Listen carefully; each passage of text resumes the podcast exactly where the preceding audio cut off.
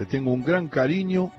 Creo que comenté mil partidos de su carrera. Me parece que lo traté bien, no sé. A lo mejor me dice ahora, me dice, no, también no. Me decía que iba solamente demasiado fuerte. No. Un jugador, mirá lo que dice Perico Pérez es Hugo Leonardo Pérez. Mirá lo que dice Julio Macías en un diccionario, Perico. De gran personalidad, capacidad para el quite, un gran despliegue, correcto manejo del balón. Pocas veces se complicaba y tenía un potente remate desde fuera del área. Surgió en Racing, pero triunfó en el tradicional rival de este, Independiente. Luego también jugó en España en la selección argentina sobresalió por esos atributos recién referidos y fue Alfio Basile el que lo convocó para que nos lleve y siempre le agradecemos en ese partido contra Australia que nos quedábamos afuera de la Copa, Perico, y te tirabas con la cara, con el alma, te tirabas al piso para trabar la pelota. Te lo agradecemos siempre. Qué grande. Qué grande, qué, grande, qué, qué, linda, qué lindas palabras, Ale.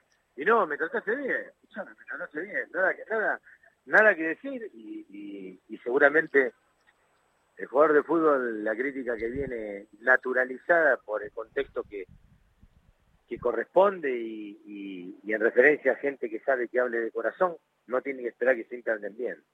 Uno cuando va al moda a la noche sabe si jugó bien o jugó mal y si lo que dicen algunos con crítica educada y, como corresponde, es lo cierto.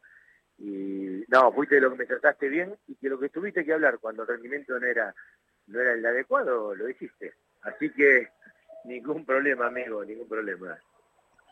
Perico, eh, es Perico Pérez. Eh, Perico, eso, eso del orgullo, de, de ese agradecimiento que te hice y que te hago siempre, y que te hace el fútbol, ese, ese abrazo que te dio Diego, qué sé yo, diciéndote gracias, porque era una situación más que complicada. ¿eh? La gente ahora a lo mejor lo minimiza, pero es verdad que Australia no era la que es hoy. Estaba más en, en ciernes, jugaba ese Colorado Slater que era más o menos complicado. Pero se complicó todo se había complicado todo y con Diego, con tu influencia, con todo el alma de los jugadores y con todas las ganas pudimos resolver un partido que, qué sé yo, allá fue empate y acá fue 1 a 0 con ese pantalonazo de Batistuta que ni siquiera sabemos cómo es que entró esa pelota. Fue todo complicado, Perico, decilo. Sí, sí, sí, fue complicado. A ver, yo siempre digo lo mismo, Ale si ese partido lo hubiéramos jugado en un contexto donde por ahí no se jugaba esta definición, Argentina le ganaba por cuatro goles. Claro. Eh, y sin embargo, allá fue complicado. Eh, empezamos con un gol abajo, después el 1-1 de Balbo de cabeza. Una pelota que le abra Diego, Diego manda un centro bárbaro. Sí. Y después el de acá, el de acá. Yo ya había estado en situaciones de selección, me había citado, me había citado el, Bilardo para jugar las Olimpiadas de Seúl en el 88 en Corea con la selección, después vino esta del Coco en el 94, en el cual no fuimos parte del proceso con Diego McAllister, pero bueno, tuvimos el honor de que el Coco pensara en nosotros a la hora de, de, bueno, de jugar esa patriada, la cual jugaron todos y sabíamos lo que nos jugábamos, ¿no? Estaba clarísimo que sabíamos lo que nos jugábamos, pero te vuelvo a repetir que el contexto jugó y mucho, que la vuelta de Diego jugó y mucho y que por suerte pudimos pudimos ir y, bueno, entramos por la ventana, como no está acostumbrado a entrar a Argentina, pero creo que sirvió sirvió para, para tomar conciencia, ¿no? Yo creo que hay muchas cosas hoy en el fútbol argentino, vale, que, que hay que cambiar y, y me parece que estamos dejando pasar mucho el tiempo, ¿no? Sí, sí. ¿Estás preocupado por el partido de esta noche contra Ecuador por la Copa América? ¿O no? No, preocupado no. No estoy preocupado, pero no no no termino no termino de poder manifestar ante un partido que un partido está ganado. Antes vos con la selección tenías cierta expectativa de que el partido que ibas a ver eh, sufriendo o, no sufriendo, eh, eh, siendo protagonista o no siéndolo, la diferencia con respecto a, a lo que era un equipo sobre otro se iba a notar a lo largo de los 90 y que ese partido iba a terminar en triunfo. Hoy yo no puedo con anterioridad mencionar el resultado que puede tener Argentina en un partido. No puedo, no puedo, lamentablemente no puedo, esa es la verdad. Pero bueno, ojalá que, que hoy, hoy aparezca eso que todos esperamos, que, que es un, triunfo contundente, no un 2 a 0 con Colombia y que después en 10 minutos te un 2 a 2. Todos partidos que prácticamente lo ganamos con un gol de diferencia, casi todos. Bueno, me parece que Argentina está para demostrar más. Yo siempre digo que a veces pasa con Brasil, que cuando vemos a Brasil, si esto fuera una guerra, Brasil cuando empieza un torneo internacional, tanto internacional como cualquier otro torneo, te empieza con la corbeta, si necesita después te manda los destructores y cuando tiene que definir te manda el portaaviones. Bueno, esto es lo mismo. Yo creo que Argentina tiene que, empezar a plasmar primero una forma de juego contundente y después eh, una, una línea, una línea de su columna vertebral que, sea la que vaya a ser la base de la selección de la que vos rodees. Hoy no podés estar dividiendo o pensando si vas a necesitar en, el medio un Paredes o un Dunga. Me parece que esa definición ya tiene que estar. Claro, claro. Es Perico Pérez que está charlando con nosotros. Hugo, una cosa de, tu, de tu trayectoria, porque lo noto en cada nota que te escucho hablar de fútbol aunque no son muchas las veces que, hablas, pero sos un hombre sobrio, ubicado, y lo que quiero decir es que siempre te noto bien con vos en el sentido del orgullo de todo lo que diste. Es como que no tenés dudas de eso, más allá de que te ha ido bien, regular, mal, como a cualquier hijo de vecino. Pero tenés un orgullo de haber dado todo, y eso se te nota cuando hablas. A ver, Ale, eh, yo fui un tipo que largué a los sin lesiones, sin nada, largué a los 29, 30 años, no quise jugar más.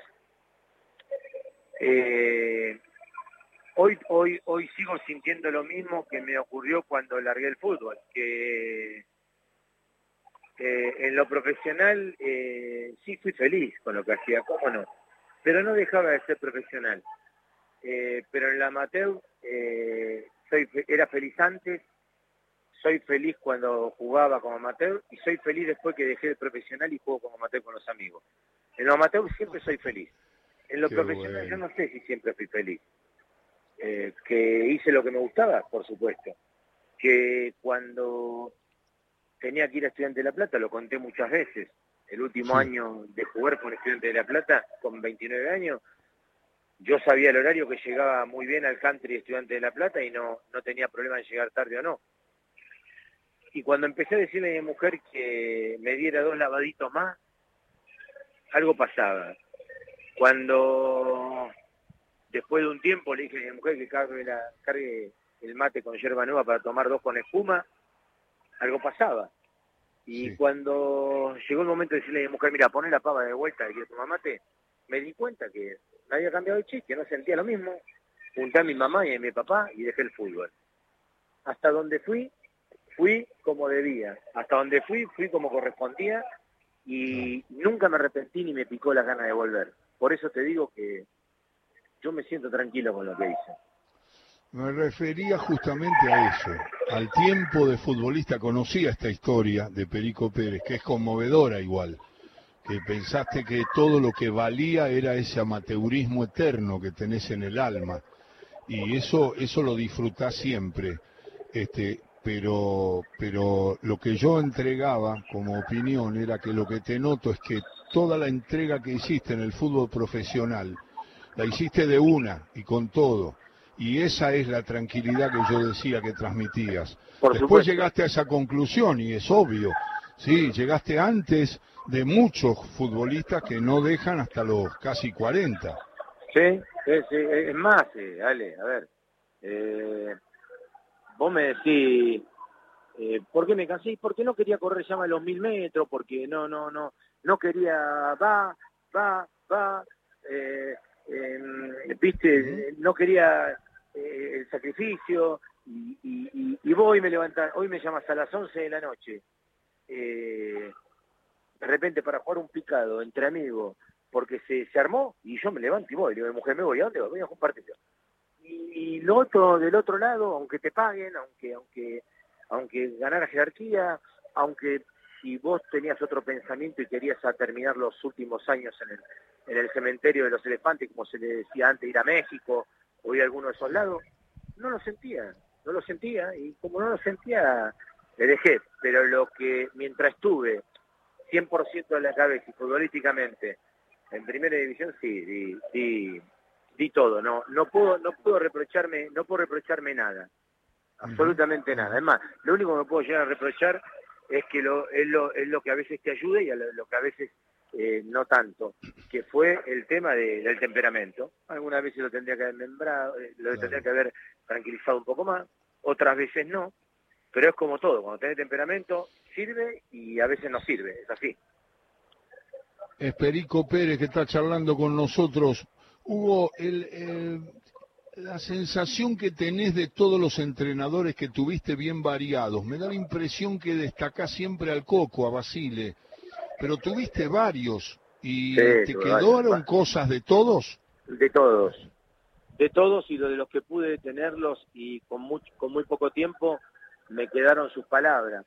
A ver, tuve, tuve a Pasarela, tuve a, al Coco, tuve a, a Carlos Timoteo Grigol, eh, eh, tuve a Roberto Perfume, a Nelson Chavay, en España tuve a Benito Floro, a García, a Reza, eh, tuve muchos, tuve a Bilardo, tuve a Pachamé,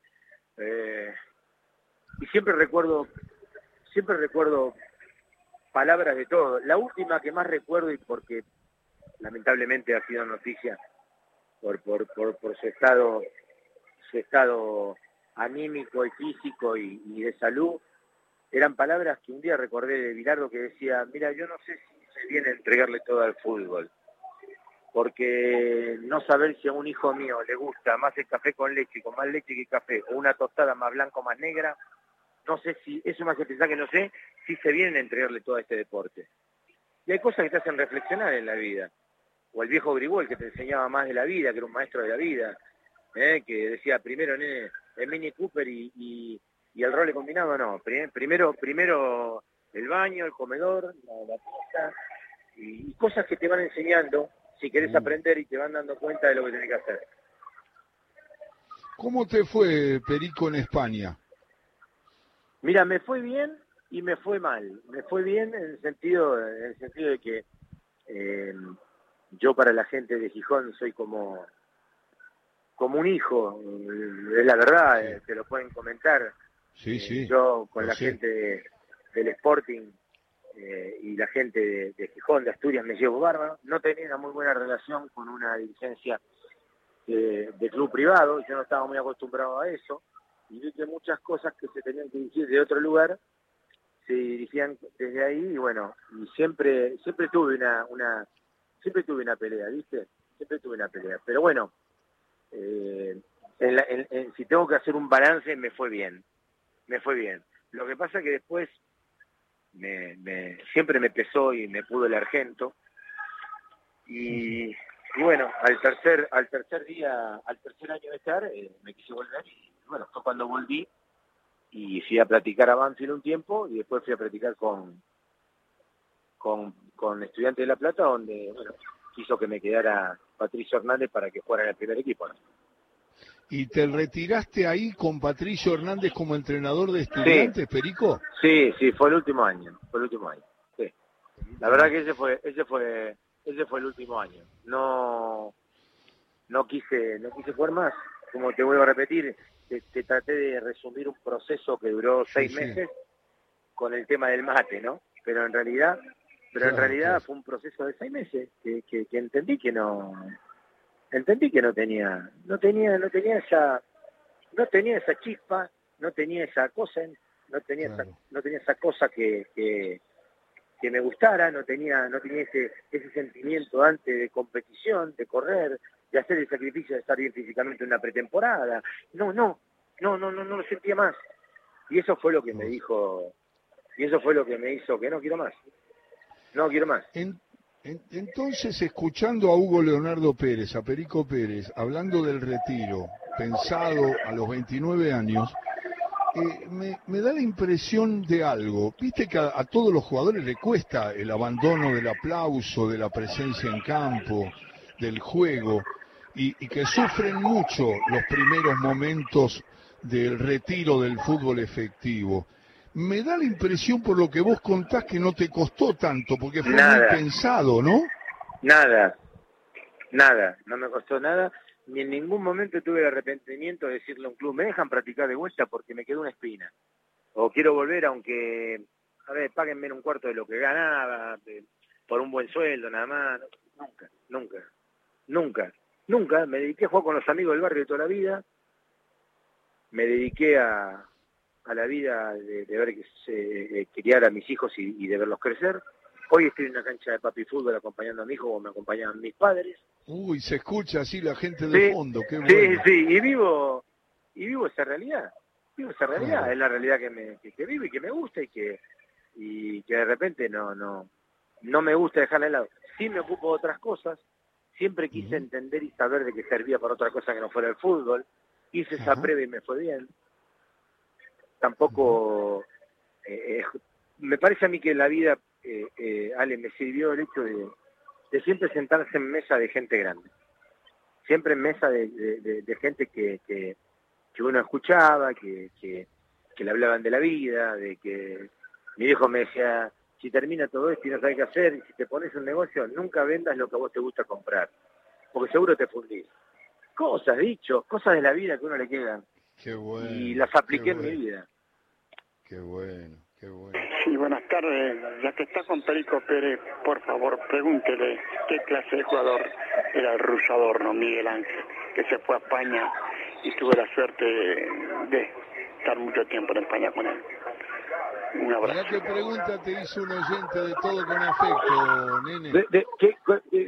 cuál, fue, ¿Cuál fue la pregunta? Porque no se escuchó bien, eh, Ale. De Adorno, de Adorno. Ponela de nuevo. Miguel Ángel. Sí, buenas tardes. Ya que está con Perico Pérez, por favor, pregúntele qué clase de jugador era el ruso Adorno, Miguel Ángel, que se fue a España y tuve la suerte de, estar mucho tiempo en España con él. Un abrazo. ¿Lo, ¿Lo, escuchaste? Sí, pero a mí Ale me parece que se confundió con, con, Perico Pérez el arquero, porque Adorno yo no lo vi, Adorno era mucho más grande. Claro, vos no jugaste con él. Claro, yo no jugué con él, no, no, no. No llegaste a jugar, claro, él, él está, como yo te nombro Perico y no hubo Leonardo, entonces pensó que era el arquero, claro, a mí, me llamó la, atención, yo digo, ¿qué adorno, de qué adorno está hablando? No, no, yo estaba en la, en la época, en la época de, yo estaba en la época del, yo estaba en la época de Cholo Simeón, en la época, en la época de futbolistas de, de de esa edad, ¿no? Exacto, exacto. Eh, estaba el Negro Cáceres, estaba Ojea de Lanús, eh, todos muchachos que en ese momento estaban ahí, de Redondo, de Redondo en el Real Madrid, pero no, no, no, esa es una época mucho mucho más claro, Muy, muy atrás, vos naciste en el 68, si no Yo nací en el 68, Ale. El 6 de octubre tengo. El 6, el 6 de octubre. Muy bien. Eh, eh, Perico Pérez. Digamos Hugo Leonardo Pérez, así no entramos en confusiones, pero está bueno igual. Eh, Perico, cuando vos eh, te enfrentás ahora a jugar un picado o hace un tiempo con tus amigos, ¿de qué jugás? Eh, ¿Del puesto que te conoce todo el mundo? ¿De mediocampista central? sí, sí juego de mediocampista central. Viste que algunas veces quieren ir delantero, ¿no? Pero no. Claro, cambian. No. juego ahí, juego ahí de mediocampista. No, juego de mediocampista. Me gusta, ¿Y, ¿Y arrancaste de mediocampista, Perico? Sí, sí, toda mi vida jugué de cinco. Toda mi ah. vida. Es más, yo fui uno, yo fui uno de los primeros que al negro Marcheta, eh, en su momento le dije que, que yo no jugaba que yo no jugaba de yo no jugaba de doble cinco que no tenía ningún problema de ir al banco pero a mí me gustaba jugar de cinco. De cinco fijo ahí por supuesto con dos volantes por los costados pero que a mí de doble cinco no me gustaba porque sentía que me sacaban mitad de la cancha para repartir la pelota para para jugar con pelotazo de un lado para el otro. Y bueno así fue así fue que eh, con el negro siempre teníamos esa discusión. Y, y bueno y se logró no jugar como yo quería como, como al negro le parecía mejor el rendimiento y fue con un solo 5. ¿no? Le toca a quien le toque, que no tiene nada que ver. ¿Cómo te fue como entrenador y vos jugador con Brindisi, con Miguel? Bien, no, bien, muy bien, muy bien. Porque Miguel, bueno, Miguel, de todo se saca algo.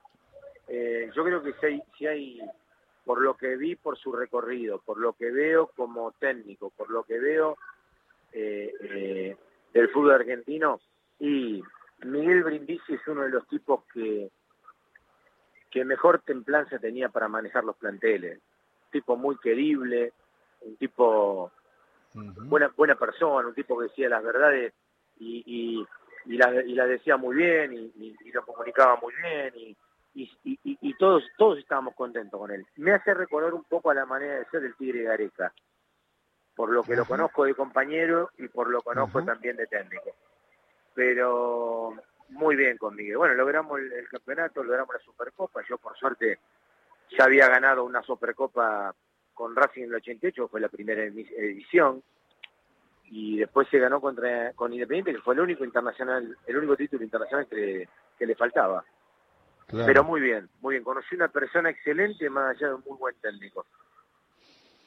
Eh, Hugo Pérez, eh, Hugo Perico Pérez, tiene una definición de Castrilli que yo difundo por todos lados, que es una maravilla, se le he contado a Castrilli también, porque él decía eh, cómo, cómo, yo le pregunté una vez cómo se había llevado con Castrilli como árbitro, en esa severidad de Castrilli, y él me dijo, y primero muy enfrentado a él, porque, qué sé yo, yo en Independiente, en Racing, salía a imponer mis condiciones y me llevaba un poco por delante todo para ver si podíamos resolver el partido rápido y me marcaba mucho, me ponía todos los FAU, no me perdonaba un roce, qué sé yo. Hizo una pausa y me dijo, pero después lo amé, porque jugué en ferro y me cobraba los FAU, los tiros libres a favor en la cancha de boca y los penales y me ayudó mucho porque en su severidad y en su ecuanimidad no ponía a Ferro en el lugar de equipo chico con desventaja, lo ponía a la par de cualquier rival. Entonces ahí lo reconocí. Decime si dije la verdad y, y decime un comentario que siempre te manda un abrazo Castrilli cuando escucha esta historia. Es que es así, que es así. Yo no, yo no tenía que ir a la cancha jugando para cualquier equipo chico, grande, mediano, gigantesco, con el pensamiento, con un pensamiento extra, además de todo lo que debía de pensar de jugar en el campo de juego, que era ocuparme de lo que podía llegar a ser el referí. Yo un Castrillo no iba con ese, con ese nerviosismo, no iba con esa inquietud. Yo sabía que lo que él veía y que le iba a cobrar, lo iba a cobrar. Y eso, escúchame, a ver, se comió el gol del turco con la mano eh, Independiente y Racing. Y yo sé que si no lo cobras porque no lo veo pero era un hombre que a mí me permitía ir a cualquier cancha de visitante, de local, contra equipo grande, contra equipo chico, iba a cobrar lo que tenía que cobrar. Y eso, y eso no era muy común en el fútbol argentino. Esta es la realidad, no era muy común en el fútbol argentino. Pero, pero sí, siempre me dio, siempre me dio esa tranquilidad, siempre, siempre. Qué bueno. Es Hugo Leonardo Pérez, Perico Pérez, y la última se la hacemos a todos, Perico de todo lo que viste, de todo lo que enfrentaste, de todo lo que te dijeron, de todo lo que viste, lo que ves, eh, los vistazos comparativos que haces, los, los grandes compañeros que tuviste, que acompañaste, ¿encontraste en tu historia algún jugador por encima de Maradona? No, nunca, no. No, nunca, nunca y en el contexto general que toma un jugador. Yo un jugador no lo tomo nada más por lo que hace dentro del campo de juego. Lo tomo cuando yo tengo un hombre como Maradona, que en cualquier lugar que, que, se presenta, sentado, parado, hablando, eh, corriendo, trotando, me cambia el ambiente de ese lugar, es porque algo especial tiene, sin verlo jugar. Y Diego tenía eso. Diego tenía todo bien. Yo nunca voy a discutir ni de Messi, ni, ni a ver, grandes jugadores que me tocaron jugar. Messi, Michael Ladru, eh, eh, Vía Platini, eh, jugadores impresionantes. Ahora, Diego en la mochila tenía algunas cosas más. Diego tenía algunas cosas más. Y eso, lo, eso es lo que hizo hacer Diego lo que era. Si la pelota alguna vez esperaba que naciera alguien para que la acariciara, nació Maradona. Y no me lo quita nadie de la cabeza. Perico, abrazos como cuando Ruggeri y Diego te dijeron el gracias de todo el país futbolero, cuando entregaste todo para que podamos, para que podamos llegar a ese mundial que parecía eh, inalcanzable en un momento que se había complicado con aquella derrota que nos había infligido Colombia en la cancha de River. Te mando ese abrazo de siempre y espero verte pronto. Un abrazo y seguí mirando tranquilo el partido que te agradecemos que hayas aceptado la invitación. Por favor, un abrazo enorme, el cariño de siempre y el respeto de siempre. Chao maestro, hasta luego. Hasta luego. Hugo Leonardo Pérez, Perico Pérez, charlando con nosotros y por supuesto que mejorando la tarde.